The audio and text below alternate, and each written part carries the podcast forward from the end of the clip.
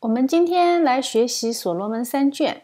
所罗门三卷呢，它包含着箴言、传道书和雅歌。我们上次在讲概论的时候，讲到诗歌书概论的时候呢，我们将五卷书放在一起讲过。所以呢，我们今天呢，接下来讲所罗门的这三卷书，我们把它放在一起讲，因为在属灵的意义上呢，它有一个传承。我们知道，在约伯记里呢，讲的是我们会遇到苦难，然后呢是诗篇，诗篇讲我们应该在神里面如何的祷告，就是遇到苦难的时候，我们应该怎样祷告。然后呢，你祷告以后呢，你就会得着智慧。所以箴言呢是讲智慧，它这个智慧呢也包含人间智慧和神的智慧。然后呢，我们就会看到，当你有了智慧以后，你看这个世界就不再一样。所以传道书呢，告诉我们，你看到这个世界是怎样的。最后呢，我们会在雅歌里面找到我们和神之间的归属关系。所以，我们今天就来看所罗门三卷书。在开始今天的课程之前呢，我们先来认识一个大名鼎鼎的人物，就是笛卡尔。笛卡尔，我们大家都知道，对吧？他笛卡尔坐标特别有名，他是理性主义的代表人物，是一个非常伟大的科学家、数学家、哲学家。他最有名的一句话就是“我思故我在”，这不是我们传统的从语言上去理解的那个唯心主义理论。他说这句话，他真正强调的是什么呢？是人思想的重要性。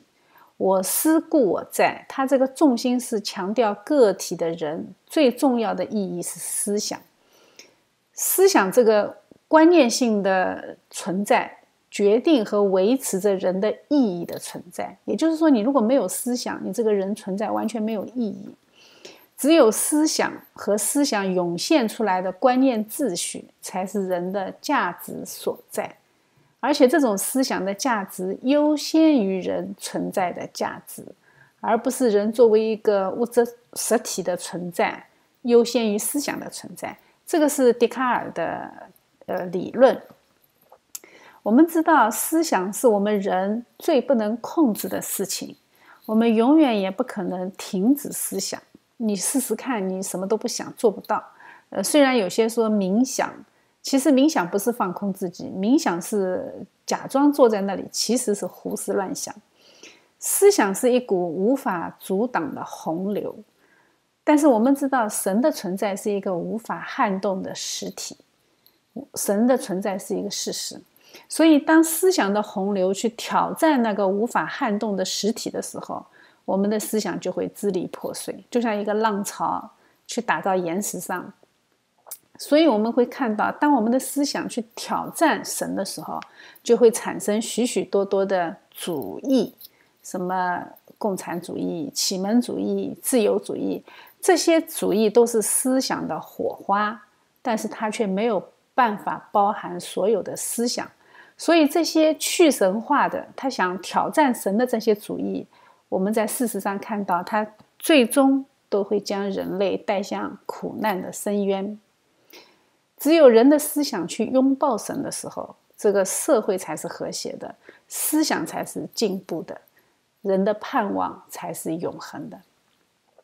笛卡尔呢是一个基督徒，呃，他呢就是尝试用非常高超的理性思维来证明神的存在，所以从他开始啊，就是从他那个时代开始，理性主义就掀起了高潮，大家都以。科学的眼光来探索神国的奥秘，其实这个最早其实从希腊时代就开始了，但是到了笛卡尔这个时代呢，是一个理性主义的高峰，但是一直要到康德出现。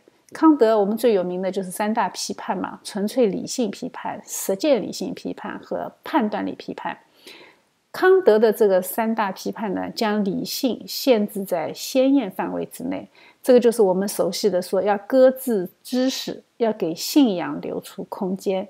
所以，当康德出现的时候呢，终于把理性主义锁在了一定的范畴之内，把他们锁在了信仰之外。我们以后有机会呢，来仔细的探讨这个问题。我们今天之所以提到笛卡尔呢，是因为我们待会儿要来认识康德的人的观念秩序。那么我们呢，现在就从人的观念秩序来认识一下康德认识论里面的几个概念。首先呢，我们知道观念是一个具有终极性质的概念。观念既是认识论的起点，它也是认识论的终点，同时也是认识论的过程和方法。我们从认识到认识这个中间的过程，都是由观念来构成的。那这种对观念的表述呢，是整个西方思思想史从十七世纪启蒙主义以来最主要的思想风景。那我们知道，观念次序是鲜艳的。所谓的鲜艳，就是预制在我们的心里面，比如说道德律，或者预制在大自然中，比如说自然律。它不是从经验出发的。我们知道，人的道德律跟经验是完全没有关系的。而且，我们的自然律，比如说一加一等于二也好，或者三角形的三角之和等于一百八十度也好，这个。都是独立存在的，跟我们的经验没有关系。很多的客观规律或者科学的规律，它都是鲜艳的。经验只是来检验鲜艳的观念。这个我们大致了解一下。那我们就知道，人类历史上，我们去看啊，人类的历史上最大的知识更新，基本上都是观念的更新。它都是先假设，然后再求证。它并不是说等实体的证据足够多，我才去推导出这个结论。其实不是，重大的历史呃这知识更新，全部都是先假设，大胆假设，小心求证。这个是科学的呃历史可以证明的。所以呢，康德的认识论就提出观念先于对象，这个是康德的认识论。它什么意思呢？就是说人是先有观念的，然后再根据自己的观念。去收集和采纳支持自己观念的一些证据和理论，他把它叫做对象。所以，我们就可以看到，同样的事实放在我们面前，我们会有不同的结论。就是事实判断很接近，但是在价值判断上却完全不同。比如说，我们上次说过，以色列人，神对他们说：“血里面有生命，所以你们不能喝血，不能吃血。”但是我们中国人对血也有相同的判断，我们也相信血里面有生命。我们从很多的诗歌里面看到有歌颂血的，呃，也有用血来表达豪迈的，什么我以我血见轩辕，对吧？蔡呃待从头收拾旧山河，朝天阙，它这个都是里面跟血有关的一些内容。但是这个是事实判断啊，大家都认为血里面有生命。但是事实上呢？事实上，中国人就可以用别人的生命来滋养自己的生命。比如说，我们就会看到他们吃人血馒头，对吧？所以说，事实判断很接近，但是价值判断完全不一样。这个价值判断是从哪里来的？就是从观念来的。所以，我们呃就会看到人和人之间的差异，本质上是观念的差异。观念的不同，就让人有不同的决定，不同的选择。最后成为不同的人生，因为我们的人生是靠不同的选择来决定。这个就能解释啊，为什么双胞胎同样的父母、同样的教育，他的人生结局是如此的不一样，就是因为他们大脑里面、他们整个人里面，他有预制的鲜艳的观念。这个观念从何来？这个观念是从神来的。所以我们知道，生命是从神来的。我们从这方面可以去思考一下，呃，今天讲这个呢，是因为我们会讲到人间智慧和神之间的智慧之间的差别，我们就会知道我们的观念，观念是无法说服观念的，所以人和人之间的大部分的争论是完全没有结果的。只有观念相同的人之间的探讨，你才能够将知识领向深处。如果是观念不同的人之间的探讨，大部分是以撕裂关系而告终。所以，我们了解这一个呃康德的这个观念秩序，我们就不再会和别人去做一些无谓的争论。我们可以把时间留下来，更多的阅读，更多的思考，而不是去更多的争论。所以，我们今天呢，就要来认识一下这个人间的思想者，一个非常有智慧的人，他的智慧也是神赐给他的。所以呢，我们就来认识一下这位所罗门，这位非常有名的以色列的君王，我们叫他以色列的思想者。他呢，我们知道很有名的就是神问他你要什么，你可以要什么，你都可以向我求。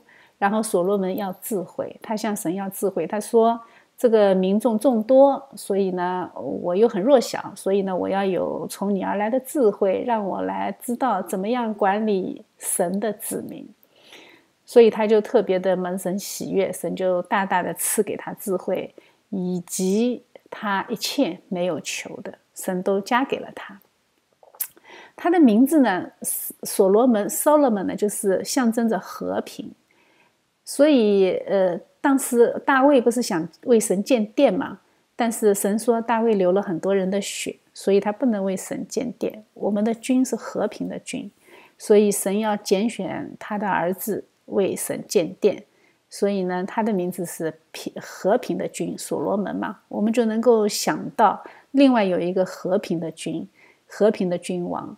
就是我们的主耶稣基督，所以所罗门呢，他也预表着我们的主耶稣基督，因为他建了神的殿。我们的主耶稣基督来的时候，他三天之内，他也重建了神的殿。呃，他的生活是极尽荣华富贵的。神按照他应许的，就是全方位的祝福了他。按照生命记的规定啊，其实他，你看他。呃，又是智慧的君王，又是和平的君王，他又是大卫的子孙，然后他又为神建了殿，他呢当时是极尽的荣华富贵，所有的尊荣都在他身上。但是我们知道《生命记》里面规定啊，呃，做王应该怎么做？做王是不能够给自己纳很多妃子，也也不能够买很多的马匹，不能加重民众的税赋。对吧？所以，我们看到所罗门记载的时候，他完全没有遵守《生命记》里面对王的规定。他为自己购置了很多的房产，呃，为自己的嫔妃建了很多的呃殿、很多的房子。然后，他也呃从埃及买了很多的马匹、马车，更加不要说他有一千个太太，对吧？所以，我们就知道他和以色列所有的英雄一样，他最后是倒在女人的身上。我们知道啊，那个呃，大卫也是呃吃了那个女人的亏，对吧？他也是在那个八十八的呃淫乱的关系上，最后导致他们家呃儿子叛乱，呃，反正吃了很多的苦头。但是所罗门也一样，所罗门呢，他有一千个太太，但是他一千个太太里面呢，有很多是政治婚姻，就是周围的，因为他的国家很强大。所以，周围的很多国家的那些小王就把自己的公主嫁进来，为了和亲。这个是自古以来就有的传统，不仅仅是中国，中东也有这样的传统。所以呢，他外邦的公主进来以后呢，就会将外邦的拜偶像的风俗带进来。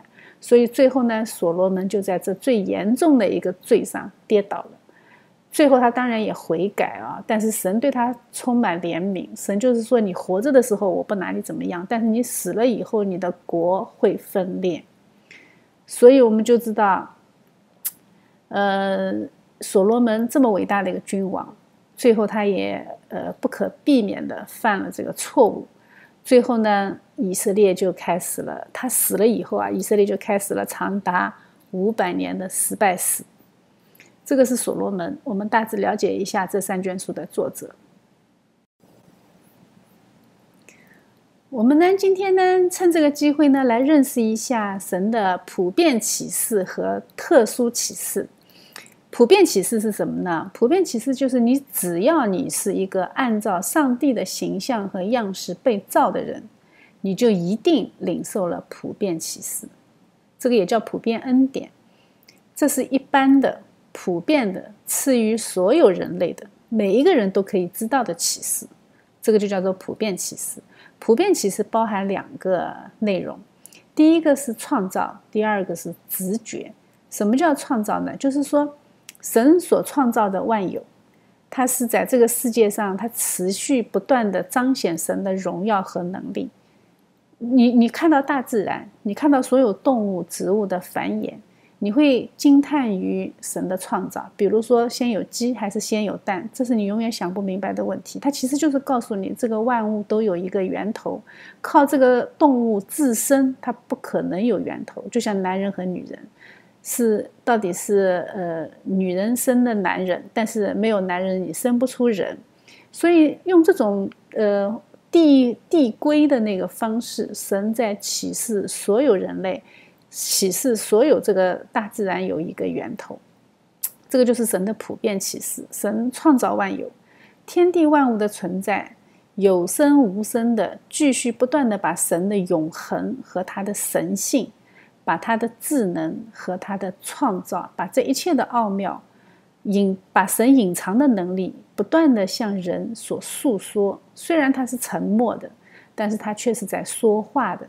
这个就是普遍启示的第一个范围，叫创造；第二个范围呢，叫直觉，就是神创造的万物里面只有一种，只有人，在每一次看到神所创造的这个世界的时候，他会产生内心的响应，这个就叫做直觉。所以，直觉使人与万物不同。呃，所不同的地方就是我们对神的创造有回应，我们会去思考。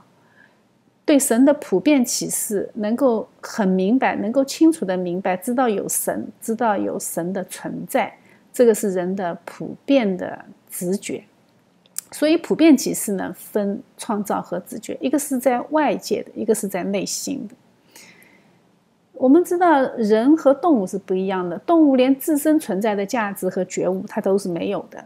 动物它只知道它需要吃，它需他知道他有受害的可能，他有寻求自己安全的本能，这个都是动物本能。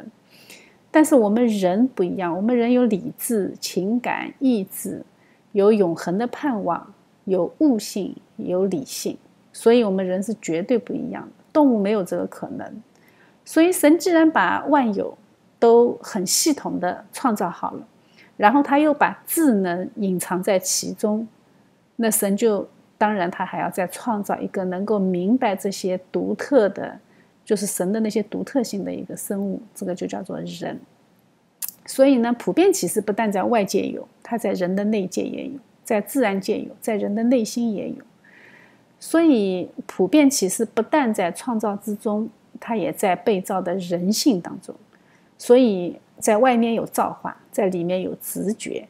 这样的话呢，当特殊启示临到的时候，我们才会明白过来。哦，原来上帝的普遍启示可以给我们带来这样的特殊启示，是为了验证特殊启示。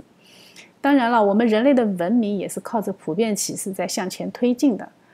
但是，只有特殊启示才能带来救赎。特殊启示是什么呢？就是神特别为自己拣选了一批人，让他们可以。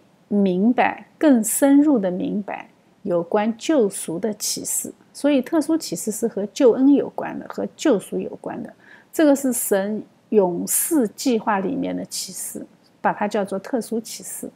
那特殊启示的两大范围呢，就是圣经和基督。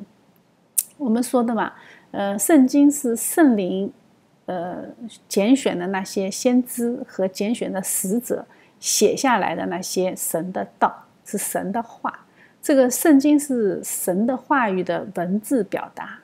那基督是什么呢？基督是道成了肉身，所以他是神的话的生命表达。所以圣灵最大的工作就是把神的道从天上带到世界上来，然后呢，圣灵感动，圣灵漠视，圣灵把神的启示叫先知们写下来，这个就是圣经。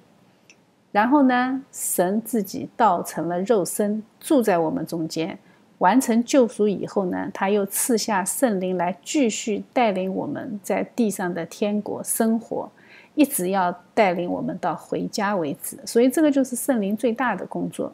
所以圣经和基督都是神的话语在人间的表达，一个是生命表达，一个是文字表达。所以，我们信神的人呢，就是从神这里领受了特殊启示的人。我们和神有着一种特殊的关系，我们是神拣选的人，我们是有永生的人。我们现在呢来看一下所罗门写的箴言。箴言呢，它呃不一定全部是所罗门写的。所罗门呢，他是一个收集者。箴言的内容呢，有一部分是所罗门自己的感悟，也有一部分呢是当时晋东地区的一些民间的一些哲言。呃，所罗门把它收集在一起，我相信是有圣灵的启示。所以呢，他把它全部收集在一起以后呢，我们可以从这里可以看见神的普遍启示对所有人类的恩典。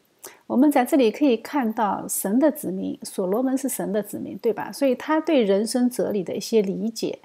当然，我们同样也能看到近东地区还没有被神光照的那一部分人类，他们在神的普遍启示下，他们所感受到的一些生命的感悟。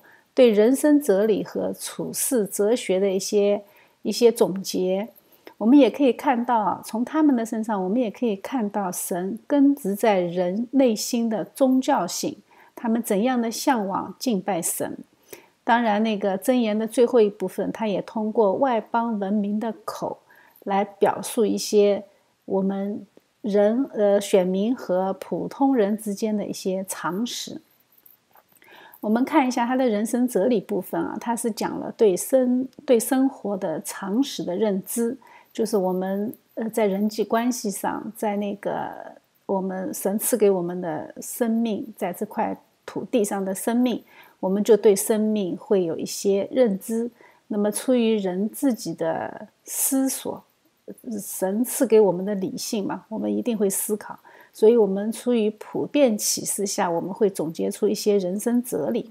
他也对生命的认知、对生活常识的认知，也会总结出一些处事的普遍原则，就是人和人之间如何相处。然后呢，他也里面会有一些敬畏、敬畏真神，这个是呃普遍启示下都有的。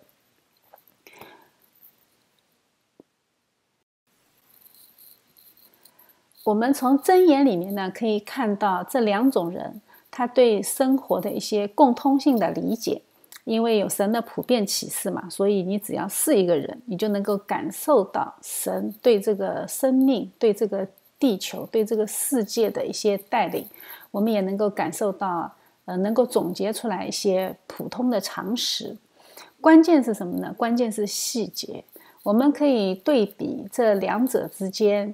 呃，普通人和选民之间，他对生活的一些细节上的不同，比如说，我们在这两种人当中，在人的内心，我们都能看到对善的坚持。我们人有道德律，我们内心有神赐给我们的道德律，所以我们会对善有一些普遍的了解，也会对善有一些的坚持，只要条件允许。但是关键是什么？关键是何为善？什么才是善？基督徒认为神就是善，God is good，对吧？这个 good 这个词就是从 God 来，就是神的标准就是我们善的原则。但是普通人呢，他不是这样认为的，他认为对我好的就是善，对我不好的就是恶。这个就是人本主义出发，这个就是吃了善恶树的果子以后的人，他们是以自我为立场的，他们的善恶观是以自己的出发点为立场的。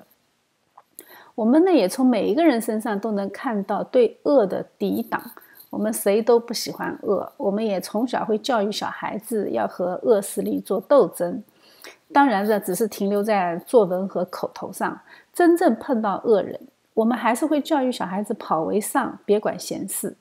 但是基督徒呢，他对恶的理解也是神本主义的，就是神说的恶，就是我们理解的恶。我们针对的不是一个人，不是一个具体的属血气的人，不是肉体的人，而是这个世界上掌权的黑暗的势力，是撒旦的势力。就是我们对恶的抵挡，从来就不是针对某一个人。所以，基督斥责彼得说错话的时候，他也是说：“撒旦，退到我后面去。”他明确的指出，彼得那个时候只是撒旦使用的工具。这个对我们的人际关系可以有非常大的指引的作用。当我们明白一个人他说的话他不符合神心意的时候，我们就应该知道他背后有一个撒旦的灵。所以我们要知道，我们为人处事，神的子民，我们不针对任何属血气的人。属血气的人是我们爱的对象。神说要爱人如己，所以我们这个一定要分得很清楚。然后再其次呢，是我们对真理的渴求，也是出于对神的认知。但是普通人的普遍启示让他们敬畏神明，但是他们却不知道神明是哪一位。摩西被神呼召的时候，他也问过神，他说：“你叫什么名字？是哪一位神？”所以，你我们看啊，这还是亚伯拉罕的子孙啊，还是有圣约传统的，嗯，这这这样的领袖，但是，呃，他对神的认知也是很模糊的，所以没有神向我们亲自的启示，我们没有人会认识神。所以我们知道，人人都有宗教性。这个是神的普遍启示，是神放在我们内心的。但是因为被罪捆绑的理性，我们无法正确的看到真神，所以我们面对神的启示，不外乎几种回应嘛。要不就是不知道，不可知论；要不就是泛神论，就是所有的神都是神，我谁我谁都不得罪，我一个都不得罪；或者是呢，干脆就说没有神，是无神论。其实一切的宗教，你都可以放在这两个框架下面来讨论，一个就是泛神，一个就是无神。其实真正的无神论是不存在的。他所说的无神论，他只是在某一些方面，他要逃避惩罚的一种，呃，给自己的一种托词、一种借口。你去真正的看无神论，他其实迷信的很。所以我们说，这个世界上拜假神的特别多。呃，笨一点的人呢，就为自己刻一个木头啊，或者是金的、银的、翡翠的那些神，然后呢，把它拿来拜。圣经里面有很形象的描述他们啊，说同一块木头，前半截呢用来烧火做饭，后半截呢刻个偶像来拜，这是很可笑的。但是有很多人是这么做的啊。呃，稍微聪明一点的人呢，他知道，哎，那些偶像、那些木头、那些金银铜铁是没有任何意义的，所以他能很聪明的看明白那一点。但是呢，他会拜人，他拜英雄，他觉得看不见的偶像靠不住，我们还是拜看得见的人，因为那些英雄嘛，他能带领我们打仗，他能带领我们过上好日子，天降伟人啊，红太阳式的人物啊，哎，这个都是现实主义的聪明人。他们觉得跟着一个领袖就有肉吃，这是呃所谓的现实主义聪明人。但是有更聪明的人，更聪明的人是什么呢？他们什么都不拜，他们眼中也没有英雄，他们拜理性神。他们觉得人的理性高于一切，凡是我不能理解的都不存在，都不正确。他的理性是检验一切的标准。这个就是现代的科学主义和理性主义，从启蒙主义开始的，所以我们说他拜的是理性神。所以人无外乎这三种嘛，所谓的无神论，其实无外乎就这三种。呃，我们最后呢看到在箴言的结尾处啊，他有一篇外邦人写的贤德的妇人，他来做结束，做箴言的结束。非常有讽刺意义的是，圣经里面记载的几个妇人呢，我们看到其实都不是特别的完美。我们看到男人经常栽在女人身上，对吧？从亚当被夏娃劝说吃果子开始，到萨拉劝亚伯拉罕生以实玛利，到利百加给雅各出馊主意，然后一直到大卫为了拔示巴犯罪。最后，我们看到所罗门因为有太多的太太嫔妃，他有一千个，还有外邦的公主、埃及的公主，于是他就跟着这些女人拜假神，彻底断绝了一个统一的以色列的王国的国运，开始了他们的失败史。以色列的失败史就是从所罗门之后开始的。这个就是在普遍启示下人的困境。我们光有普遍启示是不够的。我们也不能靠普遍启示下来寻找神，来完成神的旨意，来成全自我的救赎。所以呢，所罗门的箴言就告诉我们，呃，我们还是需要有神的智慧。我们再来看一下，呃，所罗门写的传道书。传道书呢，它呃原始的那个意思啊，就是说他召集来演讲，就他只是一个演讲人，所以他把他的呃王子们召集在一起，然后他用一些他感悟出来的一些智慧，然后对他们讲一些从他自己内心深处所感受到的一些话语。我们在这里看传道书的信息，其实表面上看啊，你从文字上看，它其实是非常的消极。神拣选所罗门来写这一卷传道书是非常非常有智慧的，因为你如果找一个普通人，他讲同样的内容，你会觉得这个人太酸了。为什么？因为他得不到嘛，他是吃不到葡萄，他就说葡萄酸的。恰恰所罗门不是，所罗门他拥有一切的智慧，他拥有一切的财富，他身居高位，他是最伟大的一个帝国的君王。他要什么有什么，但是在一个应有尽有的人里面，他的嘴巴里说出这样的一切都是虚空这样的话，其实对那些呃普通人，对那些没有得到一切的那些有无穷欲望的那些人来说，应该是一个很大的警醒。呃，所罗门呢，它这个大致的结构呢，我可以把它分成这四部分。它第一部分呢，它是一个总结性的发言，它就说虚空的虚空，一切都是虚空，它这个是主要的，它的核心的信息。然后它从呃从呃第一章的第十二节开始到第七章。他就很详细的描写各种虚空，他从各个领域里面你会看到不同的虚空，但是他们全部都指向虚空，都是同一个结局，所以他这里的信息是相当的消极。然后从第八章开始呢，我们就可以看到有一些反转，什么反转呢？它里面引入了一个智慧的概念，它就是说，虽然一切都是虚空，但是你要有智慧，然后你这个智慧可以干什么呢？你你会看见很多不一样的东西，比如说，虽然异人和恶人他们都是共同的走向，都是灭亡，都是虚空，但是还是有区别。所以他就对年轻人有一个忠告，就是你要寻求智慧。我们从第最后的那个一部分，从第十二章，我们可以看到他最后指出来说，你要敬畏神，遵守他的诫命，这是人的本分。所以，整个传道书，它虽然前面的信息是非常的消极，但是它也指出了整个人的最终的使命。呃，我们可以看到，它里面在关于智慧的这一段，呃呃讲解里面啊，它里面说，智慧的人心居右，愚昧人的心居左。呃，所以我们就可以看到，这个世界上很多的左派，很多的右派。真的就是据此划分的，所以我们不知道这是不是一个巧合，还是神很神奇的护理。我们大致了解一下就行。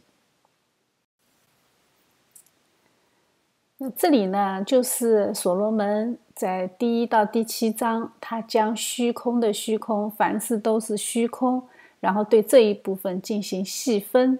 他对每一个领域的观察，他得出的一些结论，大致的那些内容的描写，他呢曾经想尽办法寻求人类生命的最高价值，但是最后呢，他说出了自己多年寻找的一个结果，就是在满足和喜乐这方面来说，世界所能供给的，只不过都是一些虚渺和非常容易稍纵即逝的东西。一切都是属于虚空的，没有价值，也没有终极的满足。呃，我们知道这位传道者，他曾经面对主耶稣基督，在今后他会提出来的那个挑战，就是主耶稣基督，就是说，人若赚得全世界，赔上自己的生命，又有什么益处呢？这个是在马太福音第十六章里面说的。传道者呢，他尝试抓取这个世界能给予他的一切，他确实他也拥有了一切，但是最后他却发现自己是一无所有。所以，呃，没有认真面对神的人，他最后都会落入到一个幻象里，就是这个世界不过是什么什么什么。呃，我们从佛教里面会看到很多这样的信息，他们是从这个世界的角度来看事物。呃，佛教走进这个误区，它就是从人的角度出发，他看到这个世界上的虚空，转而转向自己的内心去寻求救赎。所以，我们看到佛教，它都是用消灭问题的方法来解决问题，这个是人间的做法。他明明知道啊，如果说他太在意呃输赢，他就输了，所以他就把输赢的欲望拿走。我们就可以看到佛教它是用解用消灭问题的方法来解决问题的。所以所罗门呢，他也要回答这个挑战，就是假如世界上一切都是虚空的，那么我们活着的意义是什么？世界上有哪些东西是具有永恒的价值，可以使人有真正的满足？所罗门他一定要回答这个问题，所以所罗门他作为一个拥有一切的君王，他拥有最有利的条件，能够使他做出多方的尝试和查验，但是最后他也得承认，用世俗的眼光来看，你会发现这个物质本身是毫无意义的，人只会面对失望。所以呢，你想想看，他所要的他全部得到手了。他所渴求的，他都能够得到，但是他却发现这一切最终都会令他厌恶和恶心，他最后不得不放弃，他最喜欢的他也得放弃。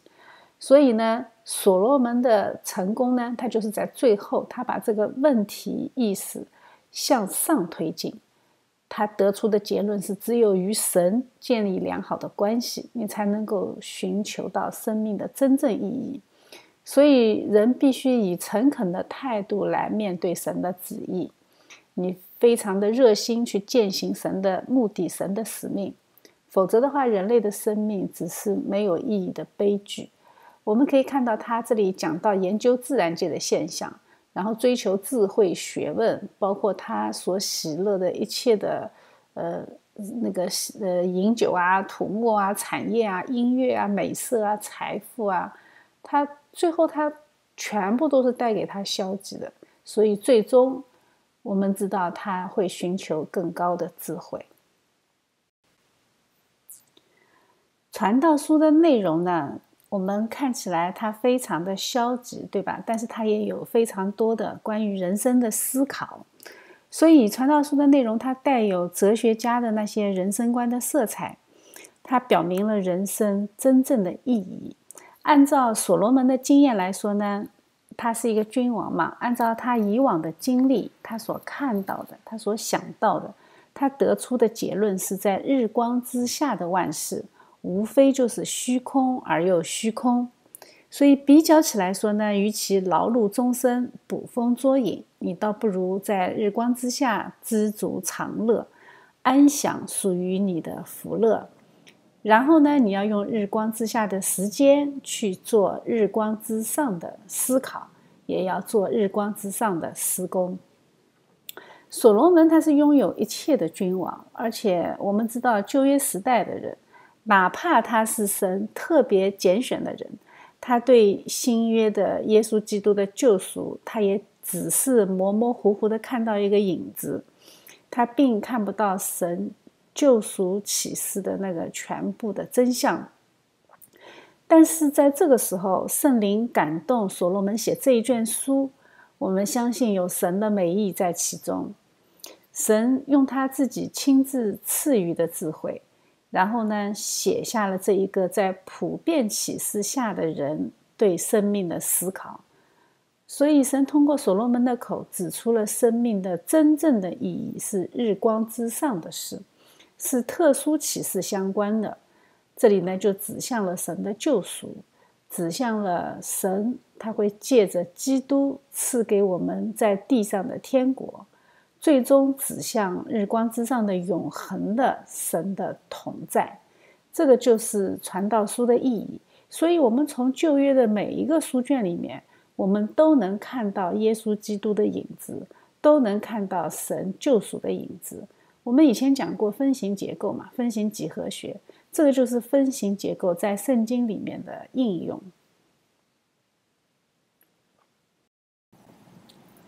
所罗门呢，他还写了另外一卷书，叫《雅歌》。雅歌呢是描写了一个非常美的一个爱情故事。我们就要思考，为什么神会将这一卷书收在圣经里？呃，我们知道圣经说的很明确啊，就是基督和教会的关系，神是用婚姻关系来启示的。这个在圣经里面，雅歌并不是唯一的。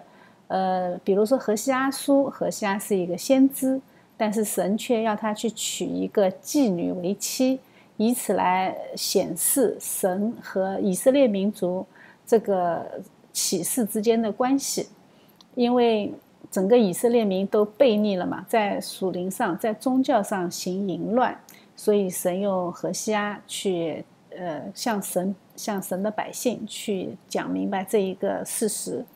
我们也可以看到以西结书里面啊，我们可以看到神呃在呃以西结的太太去世的那一天，呃神宣告了耶路撒冷要在呃他太太去世的那一天被围困被倾倒。耶利米书里面呢，我们也可以看到神禁止先知耶利米结婚，来表达他对以色列民的失望。雅各呢是非常集中的呃显明。神和以色列民族之间的这个关系，虽然我们看上去它彻头彻尾就是一个爱情故事，就是一个灰姑娘碰到王子的故事，但是呢，我们要想，神将这一卷书放在里面，它一定有它属灵的含义。我们知道，呃，夫妻关系一男一女，呃，一生一世，这个是神在伊甸园里面就做好的关于人际关系的顶层设计。我们整个社会关系的起始就是夫妻关系，这是最原始的家庭关系。而且在呃，我们的主耶稣基督呢，他也亲自的告诉我们，在天国是不存在夫妻这么一个人间形式的，说天使不嫁也不娶。所以我们就知道，这个夫妻关系是神用来启示救恩的。这个启示救恩为什么用夫妻关系？其实也很好理解。夫妻关系是人间所有关系里面要求绝对的忠诚，也象征着我们对神需要绝对的忠诚。所以，我们夫妻的合一象征着我们在教会里的合一，也最终预表了我们在基督里的合一。所以，这个是神对婚姻关系的一个预表。婚姻关系预表神和他选民之间的关系。呃，预表教会和基督的关系，这并不是我们自己凭空的猜测。我们有很多的圣经的经文可以支持。呃，耶利米书第二章里面他说：“你去向耶路撒冷人的耳中喊叫说，耶和华如此说：你幼年的恩爱，婚姻的爱情，你怎样在旷野，在未曾耕种之地跟随我，我都记得。”在何西阿书里面，他也是这么说：耶和华说，那日你必称呼为我为伊斯，就是我夫的意思。我并聘你永远归为我妻，以仁义、公平、慈爱、怜悯聘你归我。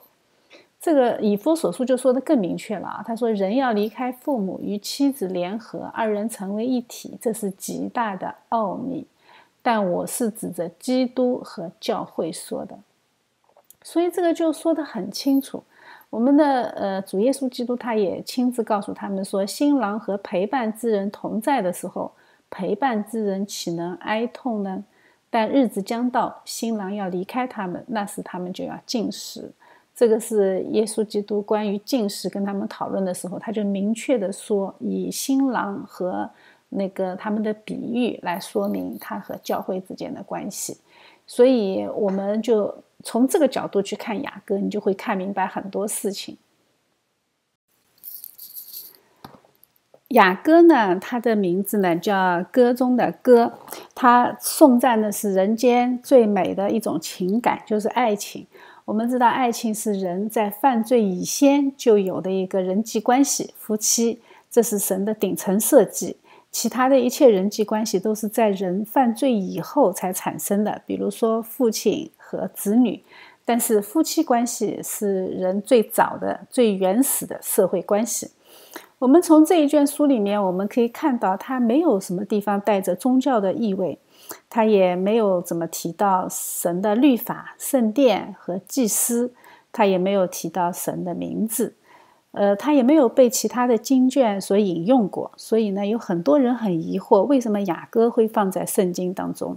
但是我们知道，呃，我们刚才讲了嘛，就是神用这个婚姻这个关系来启示基督和教会之间的关系，所以从这个角度出发呢，我们就不难理解。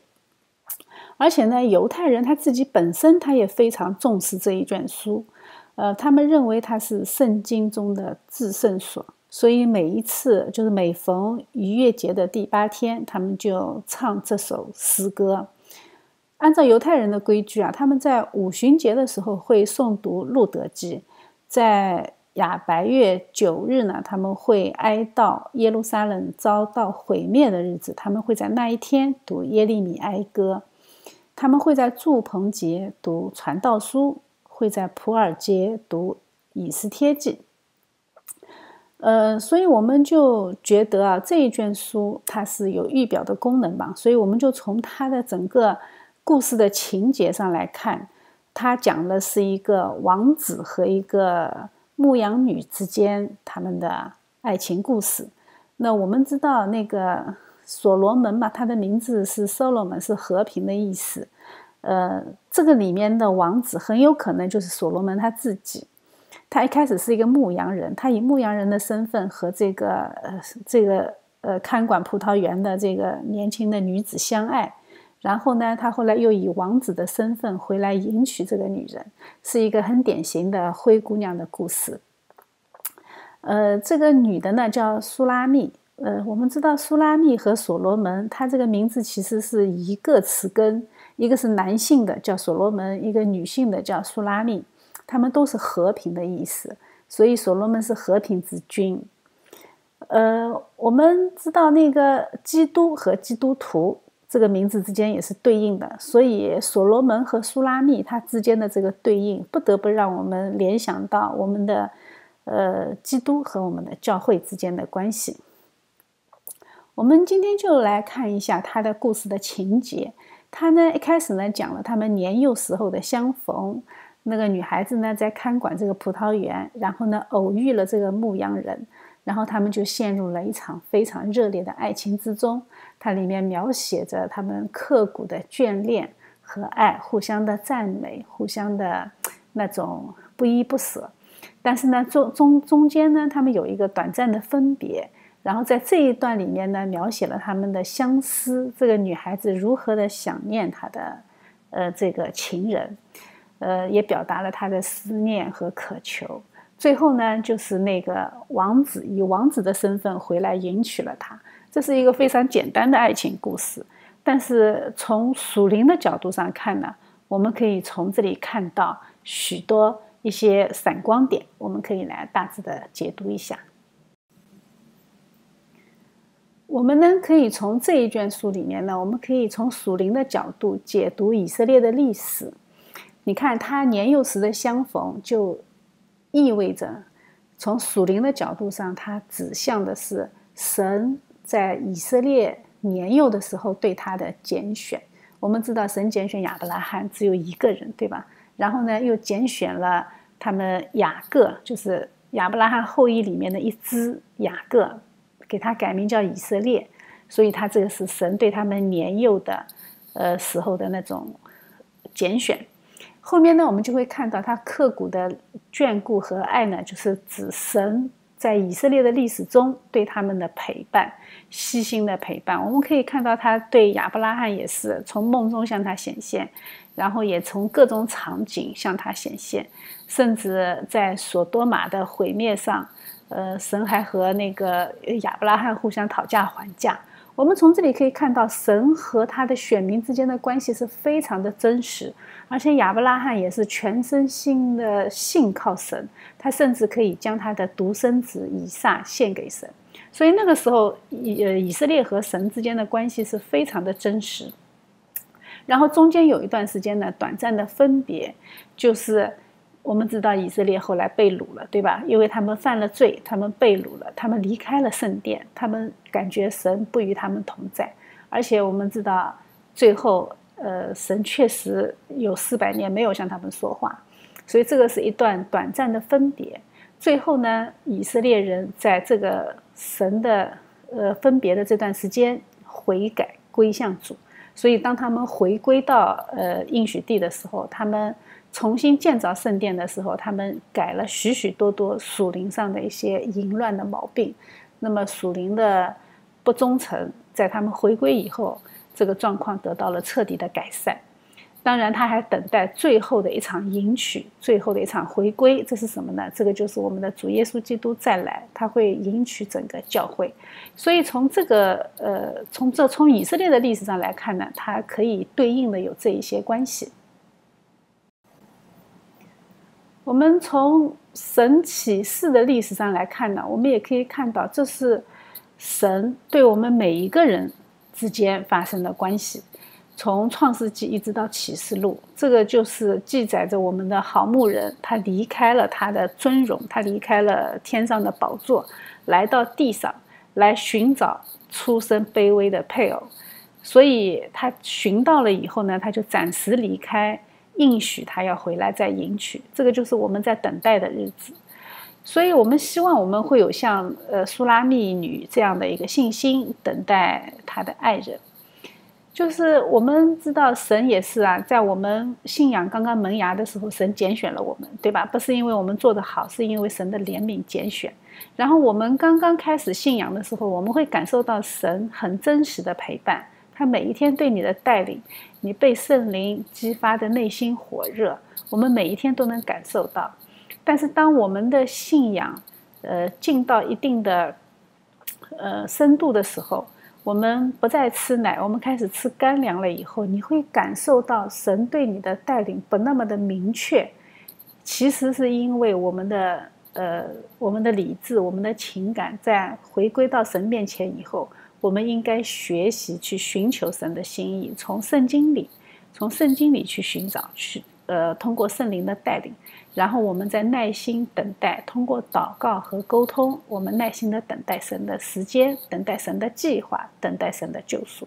当然，最后我们会迎来神对我们的终极的成全。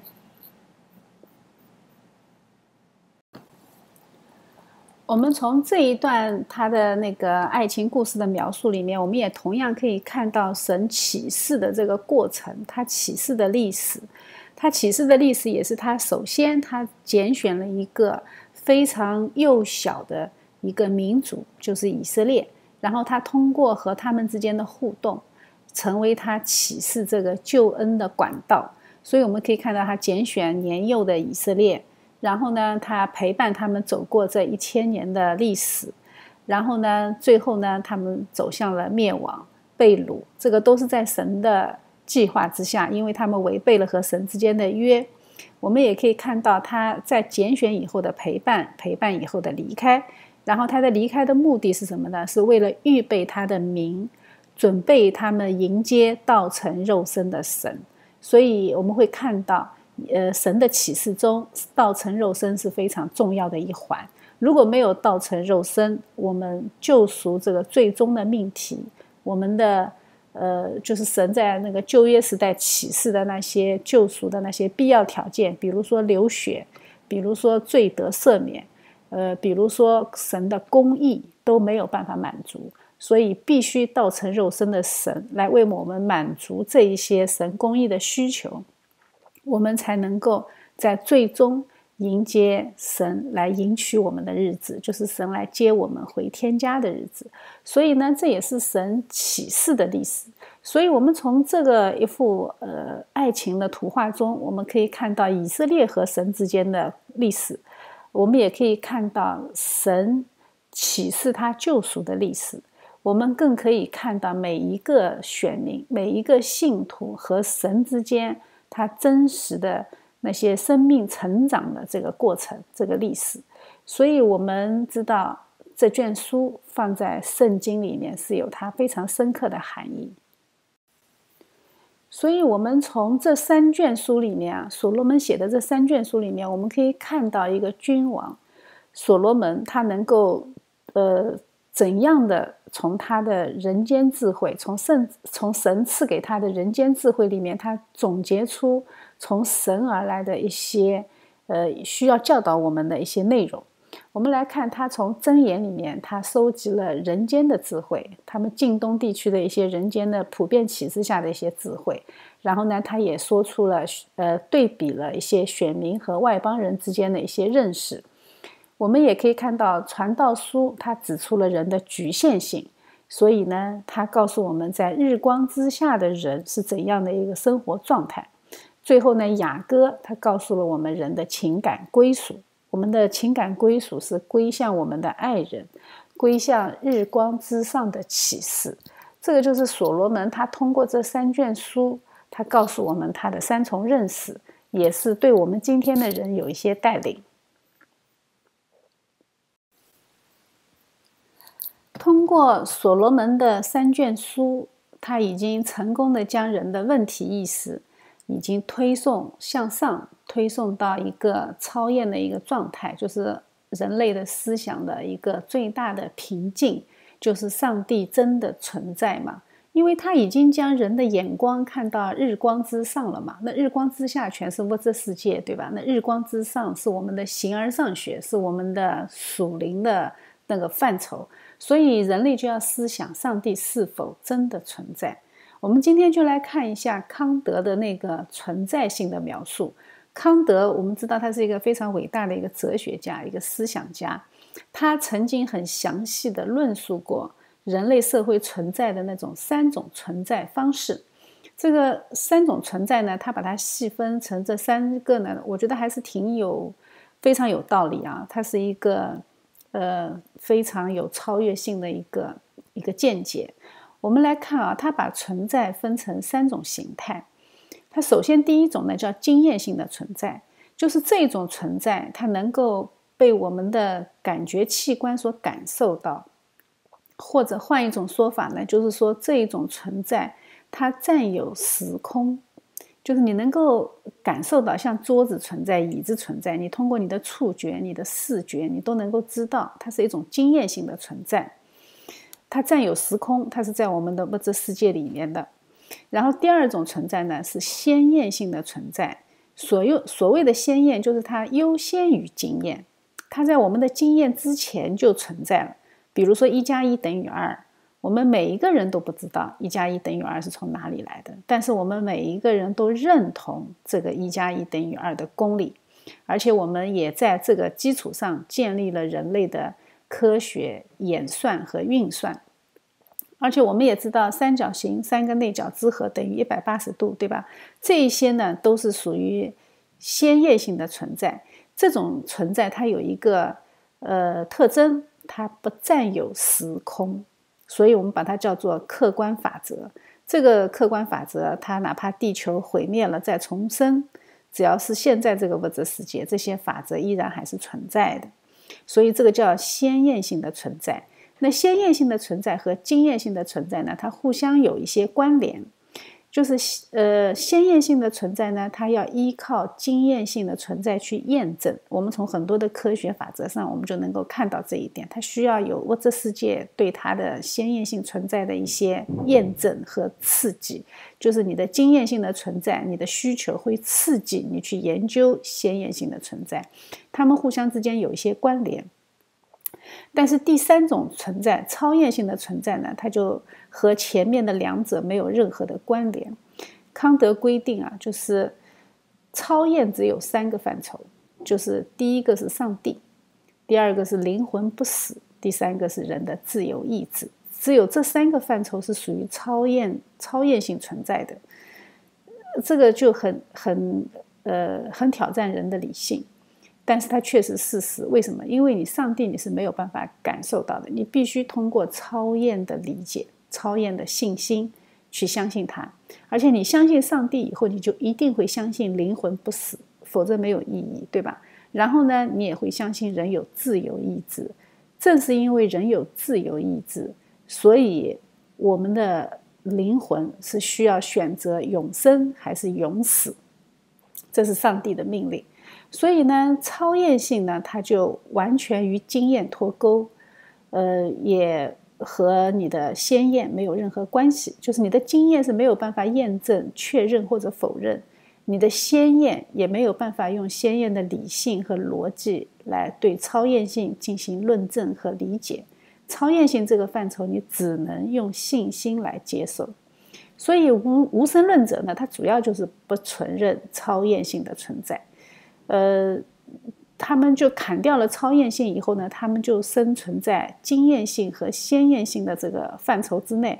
我们知道这两者范畴构成的是平面，构成的是物质世界，所以他们就没有办法去领受到所罗门所说的日光之上的那个世界。所以人缺乏超验性思维，他就一定会僭越，他就一定没有敬畏之心，所以他最终。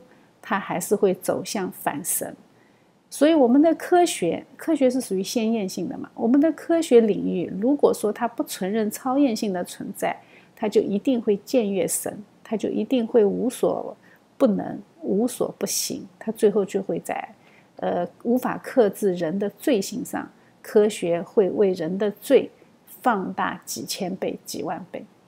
所以我们知道，上帝的存在，它是一个超验性的存在，它是不可描述的。呃，我们任何人间的信仰都是可以描述的，只有启示的信仰是上帝自己亲自向我们启示。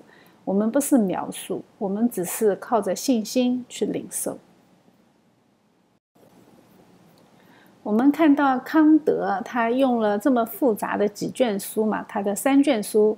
呃，纯粹理性批判、实践理性批判和判断力批判这三卷书里面呢，他详细的去描述了整个人理性的一些呃瓶颈、呃理性的边界，然后他也很智慧的指出了呃这个超验性存在需要靠信心去支取、去领受。但是我们知道，我们的罗马书里面就很明确的说，因为神的意。正在这福音上显明出来，这亦是本于信，以至于信。如经上所记，一人必因信得生。而且神的事情，人所能知道的，原显明在人心里，因为神已经给他们显明。所以上面一句话呢，就说出了信仰的意义：你必须是因信称义，你必须呃用靠着信心去获得神的那个超验性的启示。但是下面那一句呢，也告诉我们，我们每一个人都领受了神的这个基本的启示，这个普遍的启示，这个普遍的启示就是神已经放在我们内心的道德律。所以我们的罪捆绑了我们，压制了我们的理性，让我们不看到、看不到神启示的这一面。所以我们需要靠着信心，靠着神的恩典来释放我们的。被最压制的那一部分，我们才能够看到神的光照进我们的心底，这个就是信仰的意义。